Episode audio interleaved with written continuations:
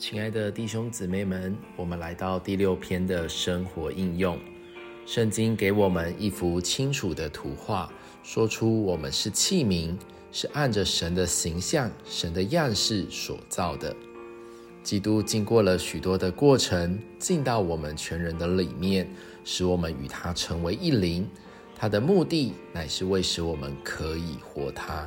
当他进到我们里面，首先要成为我们的生命，然后要浸透我们的性情、个性、性格，末了好使它能够成为我们的生活，使我们得以活它、彰显它。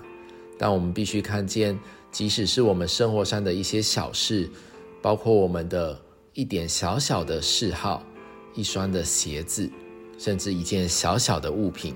都可能拦阻我们活基督。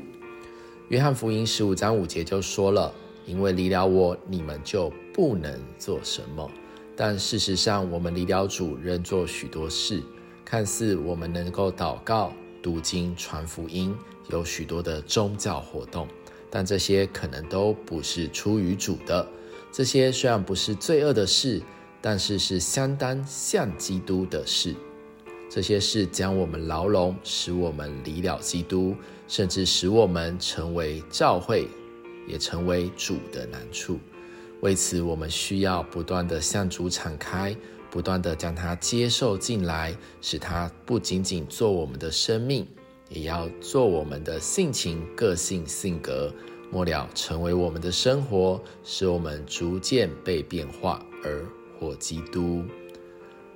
这周很摸着，是补充本诗歌一百二十首，就说到我们从前是远离神，死在最终被黑暗蒙蔽心眼。但是感谢主，因着主话的光照，并借着他生命的分赐，如今我就知道这位主活在我里面，我是深深受他的吸引，使我渴慕与他过同一种生活，逐渐被变化。